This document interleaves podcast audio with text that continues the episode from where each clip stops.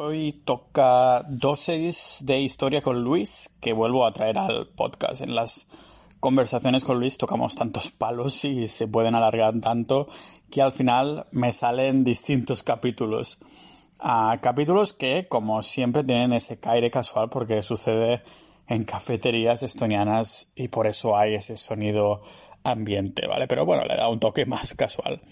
Hoy hablamos del peor invento de nuestra historia y no os voy a hacer esperar más. Se trata de la agricultura.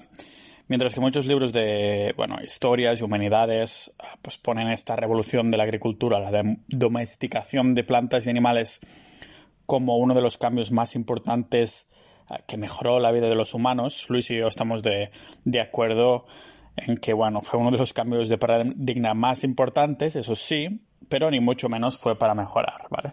Tal vez sí que, no sé, de algún modo fue mm, necesario para llegar a donde estamos ahora, pero ni mucho menos mejoró la vida del Homo sapiens durante cientos y cientos de años. Así que para indagar en esto, abrimos la puerta al jardín. Hoy toca hablar de historia. historia. Bienvenidos al podcast multidisciplinar de Pau Ninja.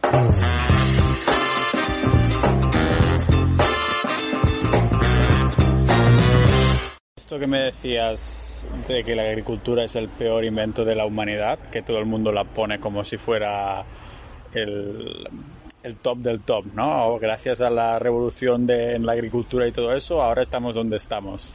¿Fue así realmente o no? ¿Tú qué piensas? Bueno, es un mito en, la, el estudio de la historia, las sociedades antiguas, ¿no? que la agricultura empezó en, en el Éufrates, Tigris y Éufrates en Mesopotamia, ¿no? Y en, bueno, eh, porque claro, tendemos en historia tendemos a proyectar nuestra mentalidad actual para el pasado. Entonces, eh, lo que se llama el presentismo histórico, ¿no? ¿Qué pasa?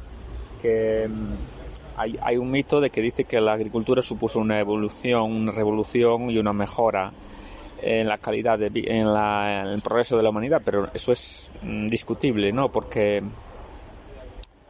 si tú comparas, por ejemplo, las sociedades recolector, cazadoras, recolectoras, eh, desde un punto de vista, por ejemplo, de optimización del tiempo, ¿no? Una sociedad cazadora recolectora no tiene que gastar energía, por ejemplo, para cultivar sus productos no tiene que plantar, no tiene que regar las plantas, no tiene que después eh, extraerlo de la tierra, etcétera. Eh, si ya tiene ahí la comida a su disposición, solo simplemente tiene que cogerla, ¿no? Cuando la necesita. Sí, había como, me parece que eran unas entre 30 y 35 horas de media semanal que incluía tanto recolectar como cazar, porque cazar no era cada, a cada día, sino que era, si no me equivoco, de dos a tres veces por semana en la mayoría de sociedades recolectoras. claro, si comparas esas 30 35 horas semanales con, con la con las horas semanales que estamos trabajando actualmente la persona media de un país desarrollado no salen mucho las cuentas, ¿no? Además de que es mucho menos dinámico. Ah, si lo, los que empiezan a cultivar, sobre todo al principio, que empezaban con unos cultivos que no sabías si te iban a ir bien, que había un montón de factores que se podían aún aprovechar menos, ¿no? No sabes, ahora si no compras aquí, comprarás ahí, ¿no? Y si eres un país, pues uh, sabes que estás un poquito más protegido en este sentido si tienes un mal año, pero imagínate cuando dependías al 100% de esto y encima si pagas tus un tercio al rey, ¿sabes? Exactamente, bueno, en todo el proceso de la Edad Media, los estamentos, el diezmo y todo esto. Eh, efectivamente, concuerdo contigo totalmente y se tiende a, valorar el, progreso humano desde un punto de vista unidimensional, quiere decir, únicamente en aspectos tecnológicos, ¿no? Es decir, hoy somos más, eh, estamos más evolucionados porque tenemos más, mejor tecnología y tal pero quizás en otras eh, dimensiones humanas hemos ido para atrás. Eh, y esto se ve claramente si nos comparamos, por ejemplo, con tribus del Amazonas o estas cosas. Podemos poner muchos ejemplos, ¿no? Sí, lo que estaba leyendo yo es que, mira, justo este mes me, he leído, bueno, me he escuchado el audiolibro de Sapiens. y lo estoy volviendo a escuchar porque me ha encantado. Este es un tema que me encanta a mí. Y justo comentaba que hemos valorado la evolución o cómo de, evolución se ha hecho en, comparación con las copias del ADN que hemos hecho. Es decir, si antes éramos muy poquitos humanos y ahora somos millones de millones, significa que hemos eh, evolucionado y hemos tirado para adelante, ¿no? Pero sin embargo, por ejemplo, en todas estas épocas de la agricultura, cuando empezó todo eso y todo, no se tenían en cuenta ningún otro factor, solo se ha considerado nuestra duplicación de ADN, digamos. Entonces, claro, no, se miraba cómo de felices eran esas personas, cuántas horas trabajaban, a qué edad morían tampoco, a que tenían que tener muchísimos más hijos porque había muchas más estadísticas de que uh, iban a morir antes de los 5 años un tanto por ciento, antes de 20 años un tanto por ciento, incluso a que era mucho más difícil llegar a la vejez. de hecho, las sociedades sedentarias o nómadas. No, te estoy hablando ya de cuando empezó la, la agricultura, porque además, sí, exacto, sedentarias, porque aparte de esto, lo que hay que tener en cuenta es que la agricultura también trajo un montón de enfermedades, porque no solo significó domesticar la harina principalmente, sino que significó también domesticar un montón de animales, que es cuando se empezaron a ver a estas enfermedades, ¿no? entonces, los, yo creo también que es una, como un paso atrás, pero es como que era bueno, es inevitable que se, que se tomó, ¿no? O sea, que se tomó en algún momento y ahora estamos aquí porque eso pasó. No significa que no hubiéramos podido llegar aquí más rápido, a lo mejor. Ah, no sé cómo lo ves tú esto. Bueno, si estamos aquí es consecuencia de esas decisiones, de ese proceso evolutivo, ¿no? Llegaríamos probablemente a otro sitio, pero igual no aquí. Y además hay un plus de negatividad en las sociedades sedentarias que son sociedades normalmente donde hay un proceso de acumulación de excedentes y tal y se crean, son sociedades más jerarquizadas también.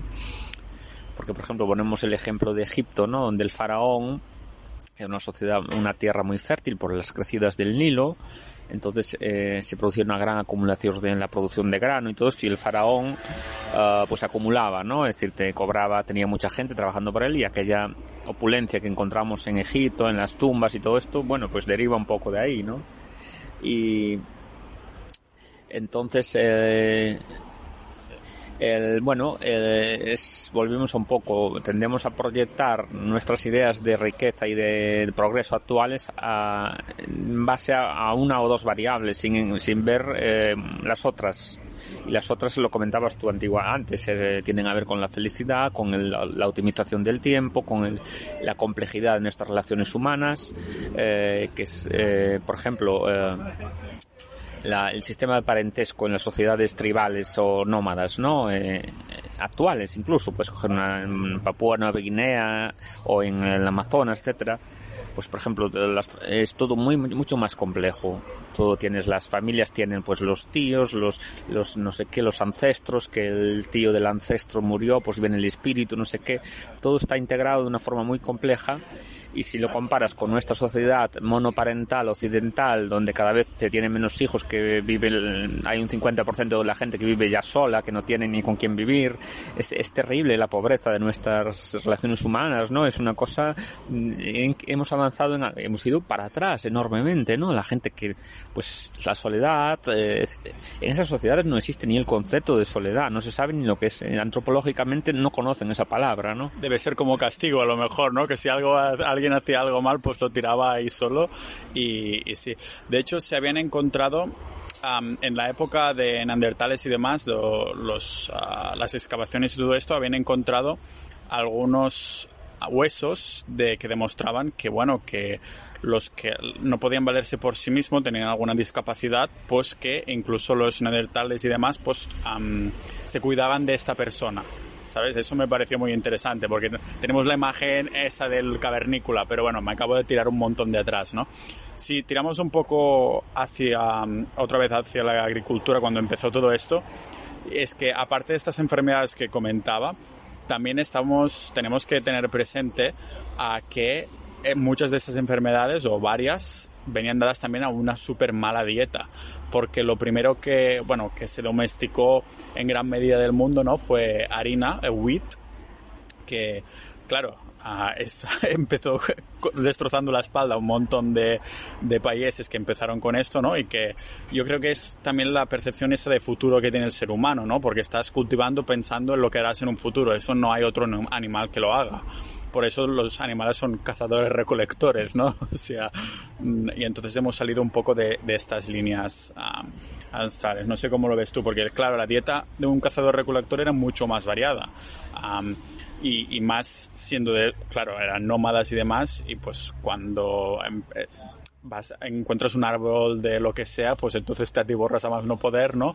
O recolectas alrededor, o cazas cierto animal, te mueves a otra zona, hay más tipos de animales, hay más tipos de, de comida. Ah, no sé cómo lo ves tú eso, yo supongo que no vamos a discutir en esto, ¿no? Que sí que hemos, ah, en esa época, ahora es diferente, porque ahora tenemos un mundo mega globalizado que puedes tener la variedad que quieras, pero ah, en, en, estos años tan largos de domesticar animales y plantas, claro, por eso morían tantos niños también de malnutrición, ¿no? Y más eh, que a lo mejor si eran afortunados, a una niña en la China pues comía arroz para comer y cenar y al día siguiente si tenía suerte igual, ¿no? Y si tenía mucha suerte no moría de malnutrición porque no puedes tener todas las vitaminas, minerales y todo demás solo con, con harina o lo que sea, o arroz, ¿no? No sé. Sí, sí, sí, sí, es verdad. A ver, desde el punto de vista de la eficiencia, ¿no? Que hoy hablamos en la teoría liberal y económica, ¿no? De eficiencia, eficacia, esos conceptos tan manidos, pues una sociedad nómada, cazador-recolectora es eh, la optimización máxima de la eficiencia, ¿no? Porque tú solo recopilas aquello que necesitas en cada momento no hay desperdicios, no hay ningún tipo de mm, excedente, no hay está todo muy optimizado, ¿no? Los recursos, de un punto de vista ecológico también es muy interesante porque no, no altera el entorno, no, no es agresivo con el entorno, como la agricultura ya es una un sistema de producción que necesita, es más agresivo, ¿no? Claro, sobre todo en esto de la harina, ¿no? Que yo, yo pongo en énfasis en esto porque fue lo, lo domesticado más fuertemente mundialmente, ¿no? Porque, claro, es un tipo de planta que no le gusta a las otras plantas, no le gusta compartir el agua, compartir los nutrientes, compartir nada, ¿no? lo que yo me pregunto, a ver qué opinión tienes de esto, es si este trato fue tan fatal y si todo esto iba a tener consecuencias en que todos íbamos a tener peor vida, sobre todo por las personas que ah, la sociedad cuando se encontró así.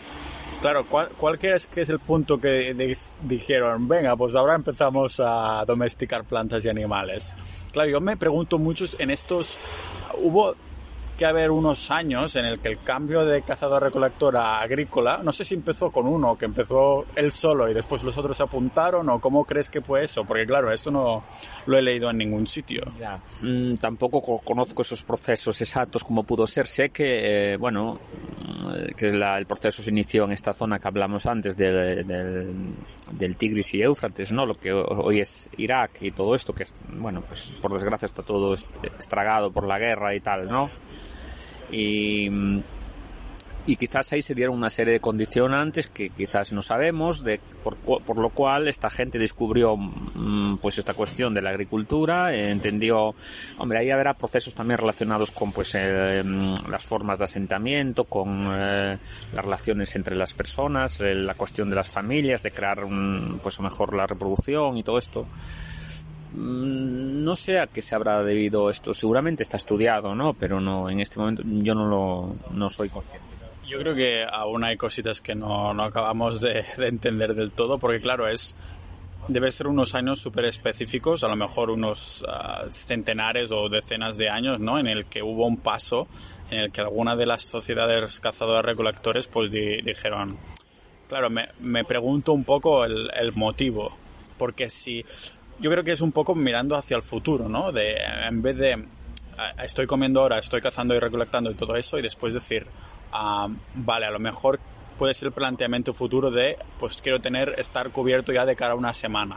Porque eso es un poco la naturaleza humana en comparación con el resto de animales, ¿no? Que somos los únicos que pensamos o sino que actuamos para el, el futuro pocos animales, o sea, los mismos chimpancés, que son los que son más próximos genéticamente a nosotros, cuando cogen una de estas herramientas o uno de estos palos para meter en el hormiguero, encuentran un buen palo, no se lo guardan para después, lo tiran y cuando tienen que encontrar otro hormiguero después, tienen que buscar otro palo, no sé si me explico, si no, no es que lo vayan arrastrando o que vayan arrastrando la piedra que usan para a meter de hostias al, al, del grupo que quieren meter, ¿sabes? Sino que parece que es como no, nuestra naturaleza el hecho de decir, venga, pues uh, para el futuro. También es cultural, ¿no? Por ejemplo, a ver, no es lo mismo una sociedad eh, climáticamente tropical, ¿no? Sí donde tú estás ahí en una selva donde tienes de todo, una biodiversidad tremenda y coges, estiras el brazo, pues coges un plátano o tal, que una sociedad a lo mejor un clima pues semidesértico, donde es mucho más complicado acceder a recursos, eh, menos eh, quizás ahí en este en estos entornos pues te compensa la agricultura porque eh, bueno pues te permite crear excedentes y comida. De otra forma es más difícil eh, hay sequías etcétera.